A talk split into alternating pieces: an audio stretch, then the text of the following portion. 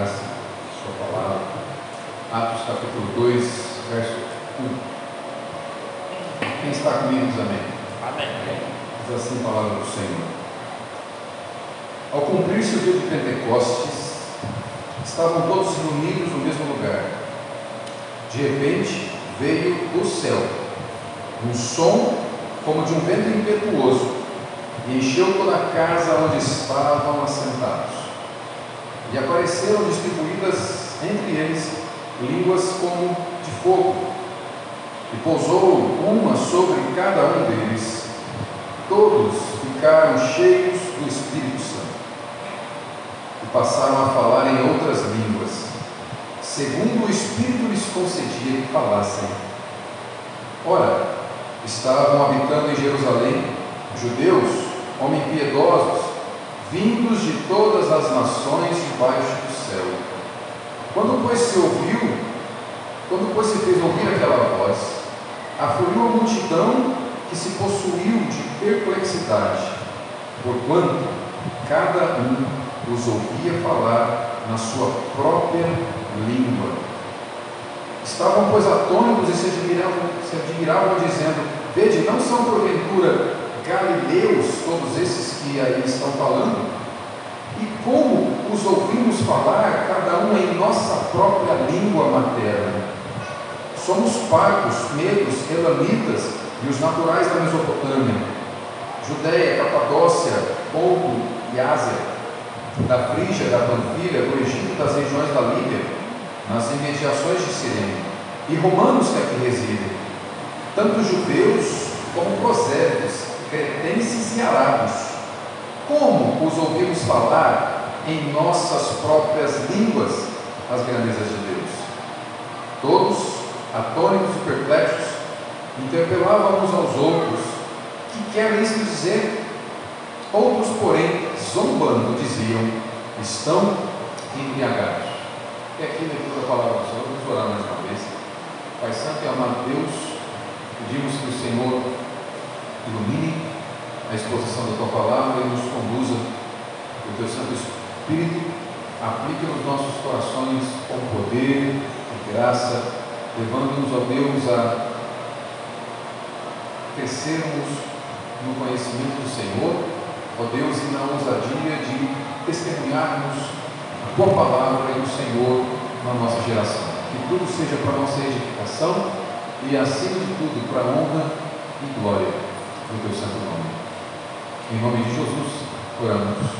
Amém.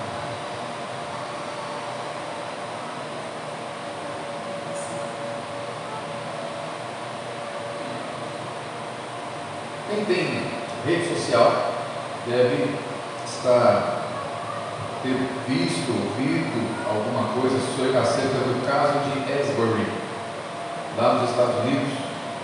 Alguns estão chamando de um avivamento de Asbury. Imagina que você deve ter visto alguma coisa nisso. O que, que, que aconteceu? O que é esse, o que é esse movimento? Fato. Dia 8 de fevereiro, esse mês, uma quarta-feira, uh, aconteceu algo que é extraordinário.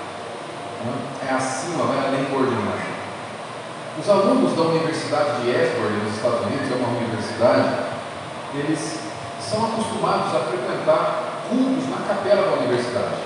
É uma universidade metodista, que tem uma capela, e regularmente eles costumam participar, ou seja, ordinariamente eles costumam participar de cultos ali. Mas nessa quarta-feira, dia 8 de fevereiro, aconteceu algo é, diferente. Aconteceu algo que nenhuma explicação simplista é suficiente para explicar o que aconteceu. O que, o que aconteceu nessa universidade? Um momento como esse aqui, depois de uma oração, o coral da universidade começou a cantar o refrão de um hino e o culto não acabou mais. Eles ficaram cultuando ao Senhor por 15 dias ininterruptos, sem parar. Manhã, tarde e noite. Eles adoraram o Senhor ali. É, um dos professores do seminário Thomas McKell, ele disse o seguinte: Estou vendo vários alunos correndo em direção à capela todos os dias. Na noite de quinta-feira havia apenas espaço para ficar em pé. A adoração continuou durante todo o dia na sexta-feira, no dia seguinte, dia 10, e de fato durante toda a noite também. No sábado, dia 11 de manhã, tive dificuldade em encontrar um assento. À noite, o prédio estava lotado, além da capacidade. Alguns alunos e outros permaneceram na capela para orar durante a noite. E a partir da noite de domingo, dia 12, o ímpeto para estar na capela não mostrava sinais de que estava diminuindo. O culto, irmãos, foi encerrado depois do dia 8 de fevereiro, o culto foi encerrado quinta-feira agora. Foram aí mais de 15 dias, duas semanas e um dia de adoração de culto infinito. E encerrou porque o presidente da universidade, o Dr. Kevin Brown, né, estabeleceu o encerramento no dia 25, dia 20, no dia, na quinta-feira agora, e ele disse o seguinte: me perguntaram se Esbury vai parar esse derramamento do Espírito Santo. Respondi assinalando que não podemos parar algo que não começamos. Isso nunca foi planejado. E essa é uma característica de, de, de avivamento. Não se planeja.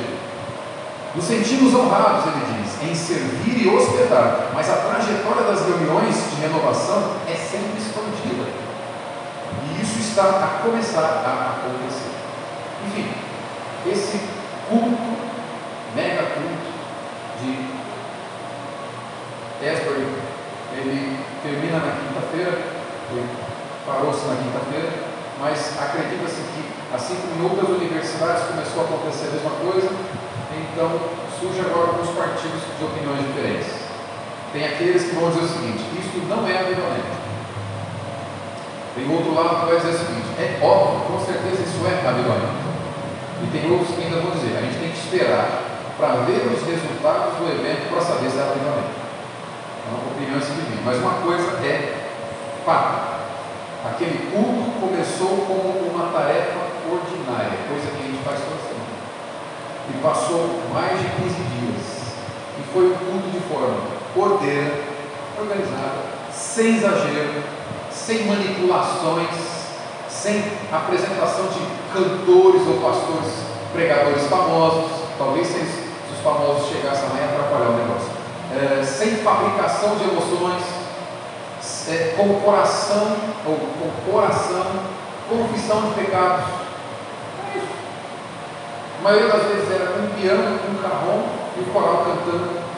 Não tinha ninguém famoso lá. E testemunhos de cura aconteceram no meio desses cultos. E o interessante a gente saber é que os verdadeiros avivamentos que ocorreram e que ocorrem na história da igreja são resultados da condução soberana do Senhor. Nós não temos condições de planejar um avivamento. O doutor Kevin Brown está correto. Ninguém planeja dizendo, olha, nós vamos começar o avivamento no domingo, tá bom? Se prepare aí, domingo a gente começa o avivamento e a gente termina daqui em duas semanas. Não, é a ação soberana do Espírito Santo que traz transformação de vidas, o Evangelho de Cristo sendo pregado, pessoas sendo salvas. Isso é avivamento. E a gente, é como se, imagina, nós começássemos esse estudo agora e terminássemos ele lá no dia 13 de março. Eu acho que não vai topar. Porque não está acontecendo aqui o que aconteceu lá. Se tivesse, eu toparia. Foi o que ocorreu. É, esse mover do Espírito nós vemos no livro de Atos, é isso que a gente está estudando aqui. No capítulo 2 que a gente vai ver hoje, dos versos de 1 a 13, a gente vê o cumprimento da promessa que Cristo fez na passagem anterior. Na passagem anterior ele prometeu o Espírito Santo para capacitar, para fortalecer a igreja, e aqui ele cumpre a promessa. E é fundamental a gente saber disso, porque sem o derramamento do Espírito Santo não existe discipulado cristão. Sem derramamento do Espírito Santo não há conversão, não há vida cristã, não há vida com Deus. Jesus disse isso em João 16, 7, 8, ele diz assim: Se eu não for, o conselheiro não virá para vocês, mas se eu for, eu o enviarei. Quando ele vier, convencerá o mundo do pecado, da justiça e do juízo. Conversão, transformação, avivamento são obras do Espírito Santo. Não pode haver vida sem o doador da vida, que é o Espírito Santo. Não pode haver entendimento da palavra sem o Espírito da verdade, que é o Espírito. Não há a igreja sem o Espírito Santo é como um corpo sem alma. O que é um corpo sem alma? Um cadáver. A igreja sem o Espírito não passa de um cadáver. E agora é o momento que você anota o tema da mensagem. Tudo isso é. A proposta, o tema dessa mensagem é o seguinte: Deus capacita a sua igreja com o Espírito Santo para testemunhar Jesus Cristo em todo o mundo. É isso que a gente vai ver nessa passagem. Deus capacita a sua igreja com o Espírito Santo para testemunhar Jesus em todo o mundo. A gente vai ver em alguns pontos. O primeiro ponto é justamente o derramamento do Espírito Santo. Olha comigo o verso 1.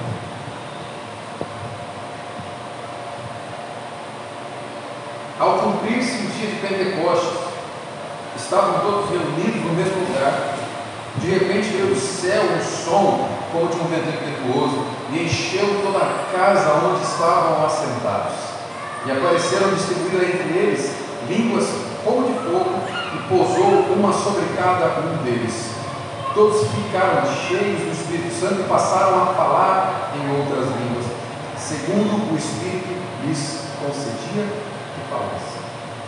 Ponto importante para a gente entender aqui é que Lucas faz questão de mostrar quando ocorreu o derramamento do Espírito Santo. Ele diz que é no dia de Pentecostes. E, a, e essa palavra é, é interessante, porque acontece com Pentecostes aquilo que acontece com quando a gente atribui, por exemplo, uma palavra a um objeto de forma comum. Por exemplo, quando eu digo para vocês assim, bombril, o que tinha a cabeça? Aquela esponja de aço, certo? Quando eu te falo bombril, vem a esponja de aço na cabeça. Mas bombril não é a esponja de aço, bombril é a marca. O, o material é esponja de aço. Isso acontece, por exemplo, quando eu falo do Pentecostes. Quando eu falo para você, evento pentecostal, o que te lembra? Você vai pensar numa igreja em que existe a crença na continuidade de alguns dons carismáticos, em evento pentecostal. Mas o que significa Pentecostes? Por que, que o Espírito Santo vem no dia de Pentecostes? Essa Pentecostes é uma festa era uma das três festas agrícolas que aconteciam na nação de Israel, que os judeus faziam. Uma, era a festa da colheita. E essa festa, é, onde era comemorado a colheita de cereais, ela acontecia no Pentecostes da Páscoa, ou no quinquagésimo dia depois da Páscoa. Pentecostes significa 50 dias depois, ou quinquagésimo dia. Penta, lembra? O Brasil penta campeão, rende 5. Faz tempo que só está nessa? Pois é, Penta, estão aguardando o Hexa, quatro, anos que aguardar o Hexa. Penta vem daí. Pentecostes é a, o quinquagésimo dia depois da festa da Páscoa. Na festa da Páscoa iniciava essa colheita. 50 dias depois terminava-se a colheita. E eles comemoravam a festa da Páscoa no início e a festa de Pentecostes no final, 50 dias depois. E algo interessante: um pouco tempo antes de Jesus vir ao mundo, os judeus começaram a comemorar o Pentecostes, ou a usar o sentido Pentecostes, como o aniversário da entrega da lei de Deus para o povo de Deus.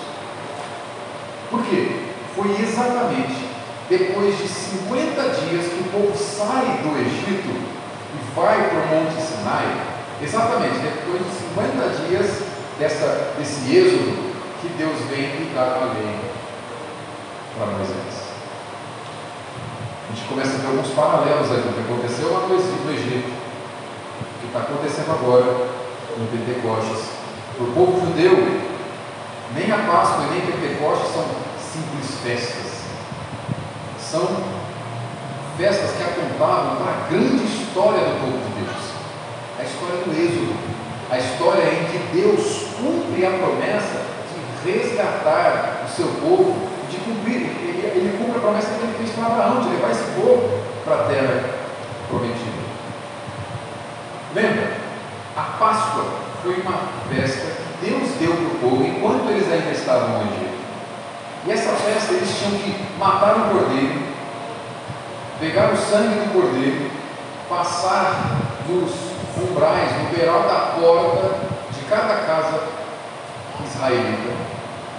Por quê? O anjo vingador de Deus viria aquela noite e mataria os primogênitos do Egito. Toda casa que tivesse coberta pelo sangue do cordeiro seria salva. Essa é a festa da Páscoa. O sangue do cordeiro foi derramado. Eles saem do Egito. 50 dias depois da Páscoa, ou seja, no Pentecostes depois da Páscoa, eles foram para o Monte Sinai. Lá no Monte Sinai, Moisés sobe e recebe a lei de Deus. O Pentecostes, então, esse quinquagésimo dia, se trata do estilo de vida que Deus está concedendo para esse povo resgatado. Deus primeiro tira o seu povo da escravidão, Deus resgata o seu povo do Egito. 50 dias depois, Deus vai dar a lei para esse povo. E essa lei mostrava como esse povo deveria viver para glorificar Deus. Pentecostes é dia de que é, é dia de, que lembramos quando Deus dá para o seu povo um estilo de vida que glorifica. Israel seria conhecido como o povo que tem a lei de Deus.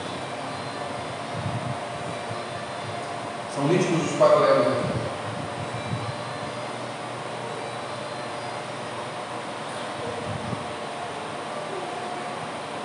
Sei se é aqui, mas eu vou pedir para os irmãos deixar o celular no modo avião. Porque a gente está usando o celular. Aí lá fora? É, lá não tem como ir lá e mandar para o povo no modo avião. Né? Estou achando que tem celular tocando aqui no vizinho. Deus nos ajude. Então, olha só, são nítidos os paralelos aqui. O que, que está ocorrendo? Moisés chega no Sinai 50 dias depois, sobe, no, é, é, é, recebe a lei de Deus e volta para a lei. 50 dias depois da Páscoa em que o Cordeiro de Deus foi morto, na cruz. 50 dias depois, Jesus vai ascender ao céu e vai voltar. Não com a lei, mas com o seu Espírito, que vai capacitar esse povo a obedecer a lei. As coisas não acontecem por acaso. Olha só, o que, que teve lá no Monte Sinai? Tinha vento tinha fogo e tinha a palavra de Deus. Certo? O que, que acontece aqui em Pentecostes? Olha só o verso 2: Veio do céu um som como de um vento impetuoso. Verso 3: E apareceram distribuída entre eles língua como de fogo. Verso 4: Todos ficaram cheios do Espírito Santo e passaram a falar outras línguas. Ou seja, assim como no Sinai, tem vento, tem fogo, tem palavra. Vento, fogo e palavra pode ser entendido como forças indomáveis. Dificilmente se toma o vento, dificilmente se toma o fogo, dificilmente se toma a língua, né? a palavra. São forças indomáveis. É possível que esse vento aqui simbolize poder que Cristo prometeu para que a igreja testemunhasse. Vento. É possível que esse fogo aqui também simbolize a purificação das testemunhas que agora vão pregar o Evangelho. Se você ler o livro de Isaías, no capítulo 6 aconteceu isso. Isaías vai dizer que um anjo sai do altar e vem com brasa viva, com fogo, tocar os lábios dele, porque agora ele vai começar a pregar. Fogo pode simbolizar isso, a purificação desse povo que agora vai pregar o Evangelho. E por fim, línguas. Essas línguas significam que o Evangelho não seria apenas para uma nação, mas para todas as nações. Fala da universidade da igreja cristã. Esses eventos estão acontecendo. Foi muito comum ao longo da história da igreja algumas pessoas confundirem o que é espiritualidade.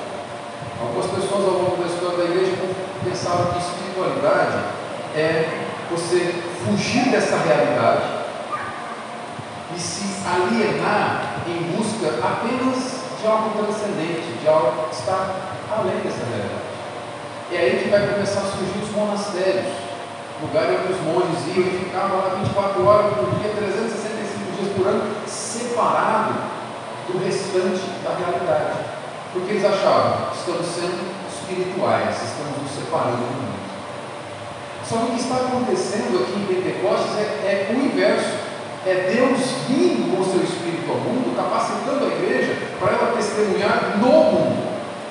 É viver a vida de Deus, segundo a vontade de Deus. Isso é verdadeira espiritualidade. Viver a vida de Deus, segundo a lei de Deus, capacitado pelo Espírito de Deus para testemunhar o Filho de Deus. Verdadeira espiritualidade é isso, por o Espírito Santo vem se lá no Sinai o povo de Deus foi orientado a como viver segundo a vontade de Deus, aqui em Pentecostes, o povo de Deus recebe o derramamento do Espírito Santo que nos capacita a viver segundo a vontade de Deus. A primeira coisa que a gente vê aqui nessa narrativa é o derramamento do Espírito.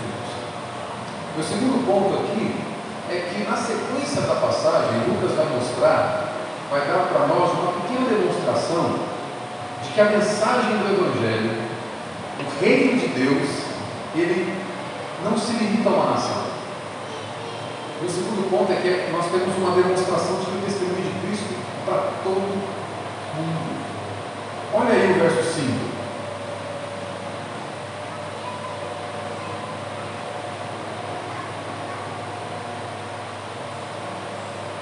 Ora, Estavam habitando em Jerusalém judeus, homens piedosos, vindos de todas as nações debaixo do céu. Quando, pois, se fez ouvir aquela voz, afluiu a multidão que se possuiu de perplexidade, porquanto cada um os ouvia falar na sua própria língua. Vai prestando atenção. Estavam, pois, atônitos e se admiravam, dizendo: Vede, não porventura galileus todos esses aí que estão falando? Verso 8. E como os ouvimos falar cada um em nossa própria língua materna? Somos partos, medos, elamitas, os naturais da Mesopotâmia, Judéia, Capadócia, Ponto, Ásia, da Frígia, da Panfilha, do Egito, das regiões da Líbia, das imediações de Cirene, e romanos que aqui residem. Verso 11 tanto judeus como prosélitos, cretenses e arábios. Como os ouvimos falar em nossas próprias línguas as grandezas de Deus? Você já ouviu falar de dom de línguas? Quem, já, quem aqui veio de contexto pentecostal não apenas ouviu falar de dom de línguas, mas foi incentivado a reproduzir o dom de línguas. Mas aqui, com a narrativa de Lucas, a gente vê o que é esse dom de línguas que a Bíblia nos apresenta. Lucas aqui ele enfatiza, Lucas ele faz questão de colocar todas as nacionalidades que estavam presentes naquele dia. Ele enfatiza que a multidão que está presente, vendo os 120 discípulos orar e falar de Deus, é uma multidão internacional e poliglota falam línguas diferentes. Tem várias nações ali reunidas vendo os judeus orando. Todos eram judeus, homens piedosos, Lucas vai dizer. E todos estavam em Jerusalém. Mas eles não tinham nascido naquela cidade. Eles nasceram em países vizinhos. Eles tinham como primeira língua, como língua materna, por exemplo, aquele que nasceu no Egito, era a língua do Egito. Aquele que nasceu na, na, na, na Capadócia, na, na Frígia, aquele que nasceu na Líbia, aquele que nasceu na, os, os arábios, ou seja, falavam idiomas dessas nações onde nasceram. Lucas está frisando que são várias nações presentes ali. Por isso, o derramamento do Espírito Santo produziu um fenômeno de línguas, para que houvesse entendimento. Pentecostes foi o oposto da Torre de Babel. Lembra o que aconteceu na Torre de Babel? Na Torre de Babel, Deus confundiu as línguas. Para quê? Para o povo se dispersar. Para cumprir o mandamento que Deus havia dado de encher a terra. Na língua, na língua de Babel, há uma confusão das línguas para que o povo se disperse. Em Pentecostes, há o dom de línguas para que todos se entendam e sejam ajuntados no mesmo corpo. A igreja, o corpo de Cristo. Pentecostes é Babel ao contrário. Em Babel, os homens que queriam exaltar a si mesmo. Em Pentecostes, os homens estavam exaltando as grandezas de Deus.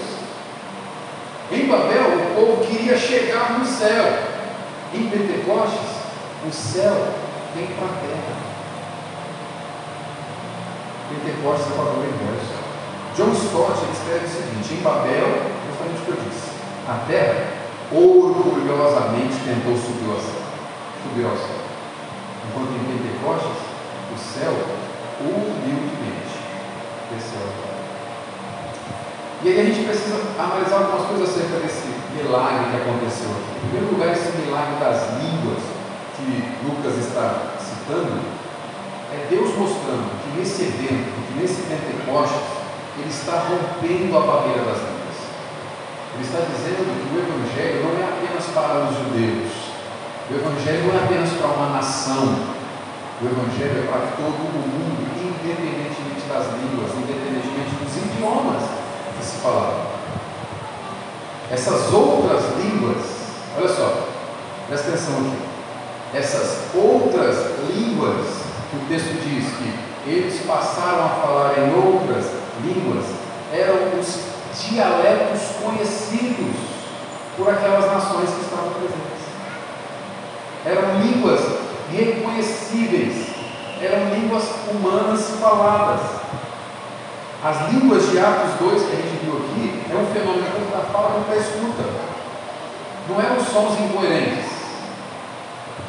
Esses dons de línguas que nós estamos vendo aqui não é aqueles, aquelas falas, aqueles palavreados que é muito comum em, entre os nossos irmãos pentecostais. Eu não vou reproduzir aqui, mas você sabe do que eu estou falando? Sabe aqueles sons que são falados nos cultos pentecostais? Não é o que está acontecendo aqui. São línguas reconhecíveis de pessoas que estão visitando, de outras nacionalidades que estão visitando Jerusalém naquele dia. A palavra traduzida por línguas aqui, ou outras línguas, é dialectos, ou dialectos.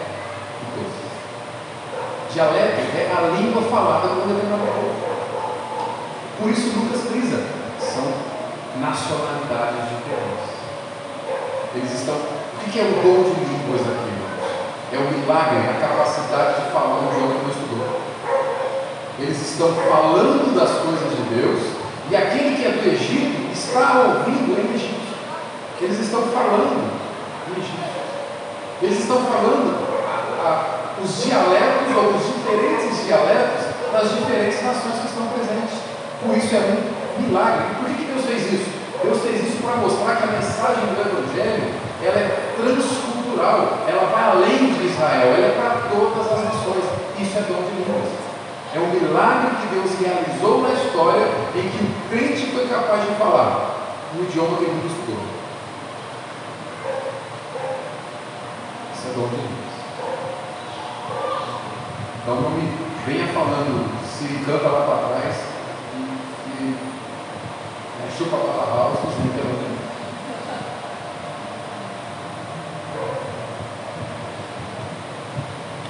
não Nossos irmãos pentecostais afirmam que o dom de língua ele é uma evidência do batismo do Espírito Santo. E eles vão dizer o seguinte: sem dom de língua, sem batismo do Espírito Santo. Aí eles têm alguns problemas que eles precisam tratar. O primeiro é o seguinte: toda vez você vê manifestação de línguas no Novo Testamento, é sempre quando está acontecendo a pregação de um judeu para um gentil. Por que, que você não. Depois você lê. A gente vai ver outros eventos aí que acontecem no livro, no livro de Atos, e é sempre envolvendo um judeu e um não judeu, um gentil. Por que, que quando tem pregação de um judeu para um judeu não tem dom de língua? Por quê? Eles falam o mesmo idioma. Logo na sequência a gente vai ver, talvez na semana que vem, Pedro vai pregar, 3 mil pessoas vão se converter. E não tem ninguém falando língua, porque ele está pregando para judeu. E um outro detalhe importante também. O fenômeno falado entre os nossos irmãos pentecostais foi algo que surgiu na história da igreja no início do século XX, 1906, após o agrupamento da Rua Azusa. Se o dom de línguas, como os nossos irmãos pentecostais afirmam ser o dom de línguas, é o dom de língua bíblica. E isso aconteceu a partir de 1906, com o avivamento da Rua Azusa. E os crentes que viveram antes disso? Quer dizer que quase dois mil anos de história da igreja não houve nenhum crente cheio do Espírito Santo. Em quase dois mil anos de história da igreja, não houve nenhum crente fiel batizado com o Espírito Santo. Coisa está errada, porque antes do século XX não há registros de que essa expressões de fala aconteceram igreja. É por isso que a gente afirma que o dom de línguas, experimentado pelos discípulos aqui em Pentecostes, tinha por objetivo, é um milagre, Deus realizando no meio do seu povo para mostrar que as outras nações agora vão ser alvo do Evangelho e está acontecendo algo em Israel, esses homens serão usados para levar a mensagem de, do poder de Deus. Eu vou ler com você mais uma passagem para ajudar a lançar um pouco de luz sobre isso aqui. Abre comigo a Bíblia em Mateus capítulo 16.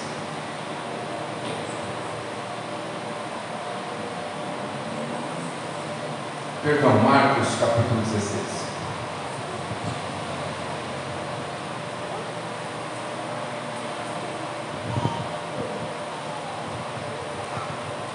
Eu acho importante a gente ler esse texto para lançar um pouco mais de luz para aqueles que porventura ainda tenham dúvida. Marcos capítulo 16, verso 14. Faço questão que você acompanhe comigo.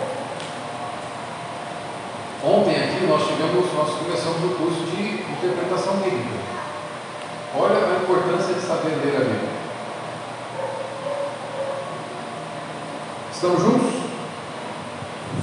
Marcos capítulo 14. Marcos capítulo 16, perdão. Eu vou ler, rapidamente e passo para o terceiro ponto. Finalmente, estamos juntos?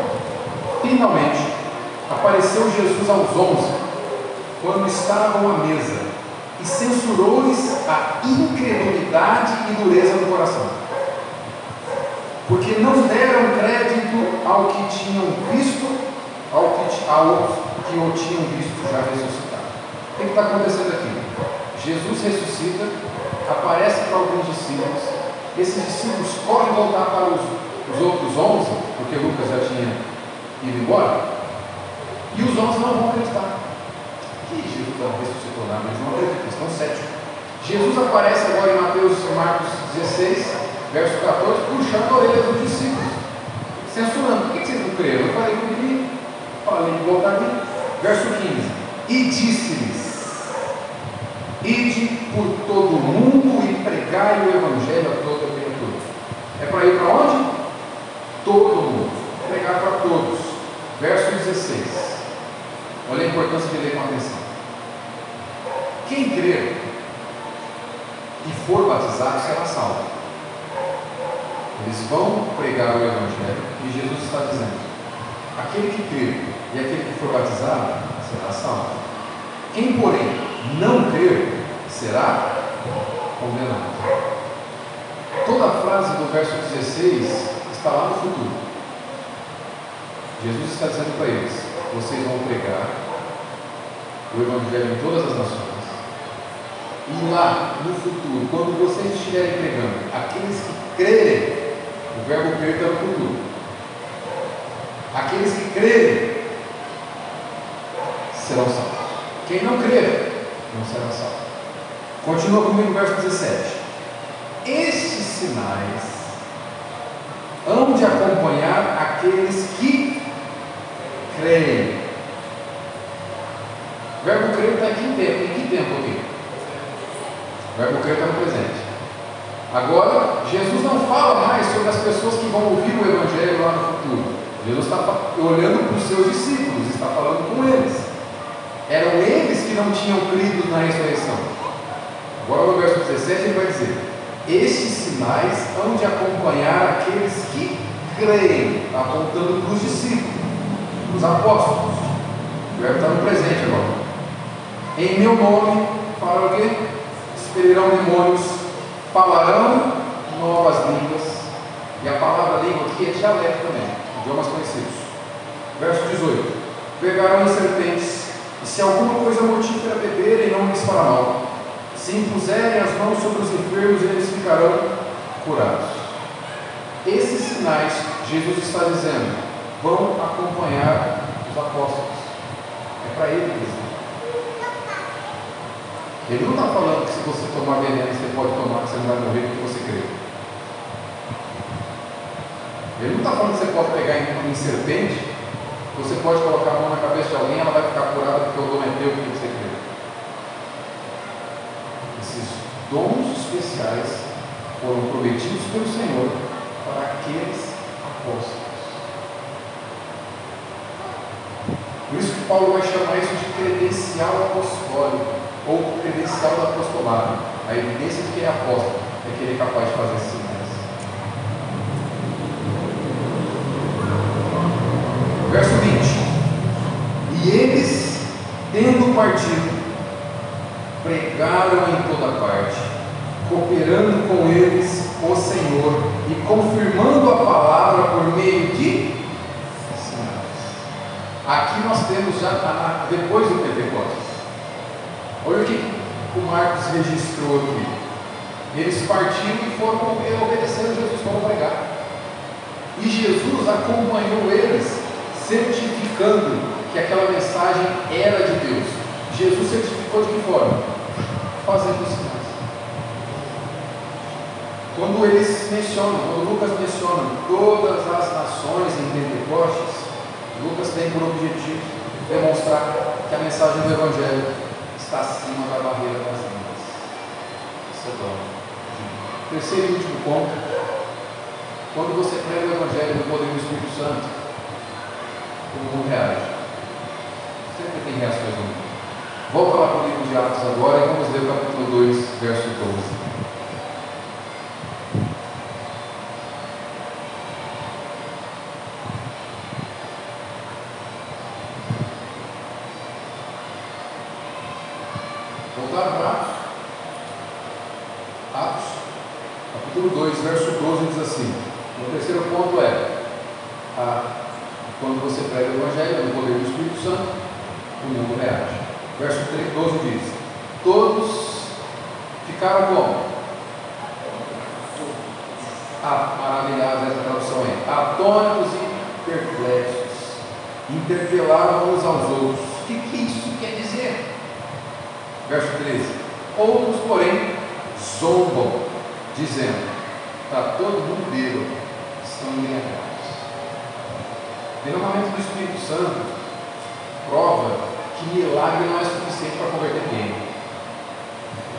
aqueles homens viram o milagre. E ainda assim ficaram céticos, preconceituosos e zombadores. Talvez alguma, alguma vez você pode ter assim, olha, se Jesus curasse hoje, como ele curou, curou quando andou na terra, as pessoas iam crer mais nele. Nenhum milagre é capaz de converter alguém. Porque a conversão em si já é um milagre. Os homens que crucificaram Jesus viram Jesus fazer tantos milagres. Esses homens estão vendo os milagres das línguas ali e eles estão céticos, preconceituosos, críticos. Houveram diferentes reações. Vou só citar as três aqui que eu enxergo A primeira ação que a gente vê, a primeira reação do mundo é preconceito.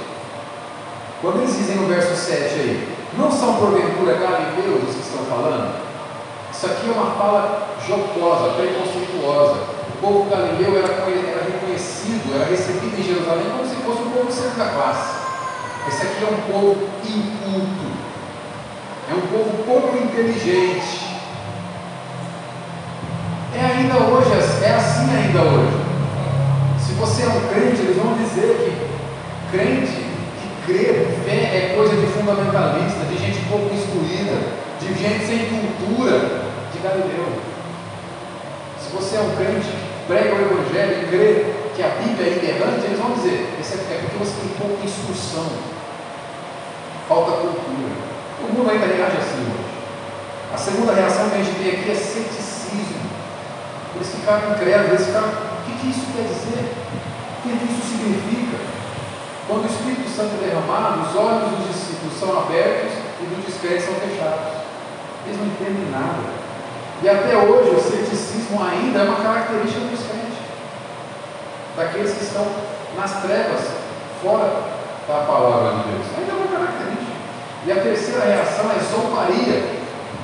No verso 13, eles vão zombar e dizer: está todo mundo bêbado. Quando você buscar ser fiel a Jesus Cristo nesse mundo, você vai ser zombado. Você vai participar de discussões onde as pessoas vão torcer o para você. Se você for fiel a Jesus Cristo.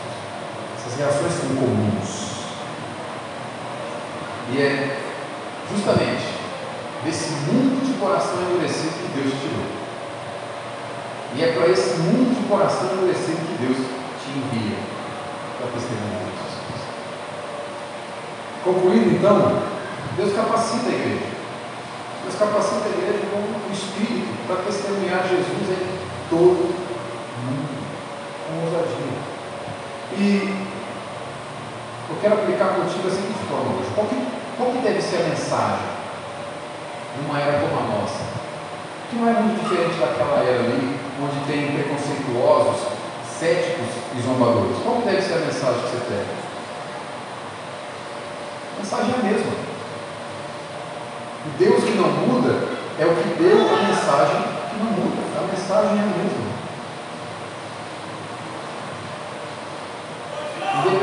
Das eras terem mudado, a mensagem que é o poder de Deus que salva pecadores continua sendo o Evangelho, continua sendo a ela que Deus espera que sejamos fiéis. No seu livro Morte da Razão, o Schaefer ele nos lembra que a mensagem de Deus para o nosso tempo é a mesma mensagem que Deus deu para Jeremias no tempo dele. E quando Jeremias pregava, sabe o que o povo falava para ele? O povo falava assim: não profetize em nome do Senhor, senão nós vamos matar você. Alguém já te ameaçou a vida porque você foi fiel a Cristo? Não? Você está no lucro. A mensagem é a mesma que Jeremias pregou. Necessidade de arrependimento. Se voltar para Deus. E ele dizia para Jeremias o seguinte: cala a boca, senão ele vai matar. E não ficou só na promessa. Acabaram com Jeremias. Você acha que com a gente vai ser diferente? Quando você busca ser fiel a Cristo, você vai ser perseguido. As pessoas continuam odiando os Jeremias que Deus levanta. O homem não mudou nada. É o mesmo que caiu no Éden. Rebelde contra Deus. Inimigo de Deus. Que precisa do Evangelho que você tem para se tornar amigo de Deus. Schaefer também diz assim: olha, os homens dizem, você está contra a nossa cultura. Você está contra a unidade da nossa cultura. Você está contra o progresso da nossa cultura, o progresso do nosso país. Você está contra isso. E nós vamos fazer de tudo que pudermos para acabar com você. Ele continua dizendo assim: a nossa cultura talvez vai nos fazer pouco se a gente pregar só mensagem positiva. Mas se nós formos fiéis e também pregarmos juízo de Deus no Estado ou na igreja, o resultado não vai ser diferente do de Jeremias. Os homens vão mudar. O avivamento ao longo da história, os avivamentos que Deus promove ao longo da história, vem acompanhado de conversões verdadeiras, arrependimento e ousadia para a proclamação do Evangelho. E é isso que a gente tem que esperar.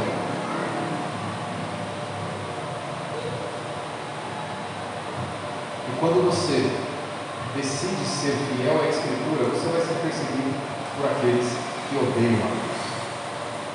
Se alegre com isso. O chamado para ser de Cristo é o chamado para sofrer por Ele.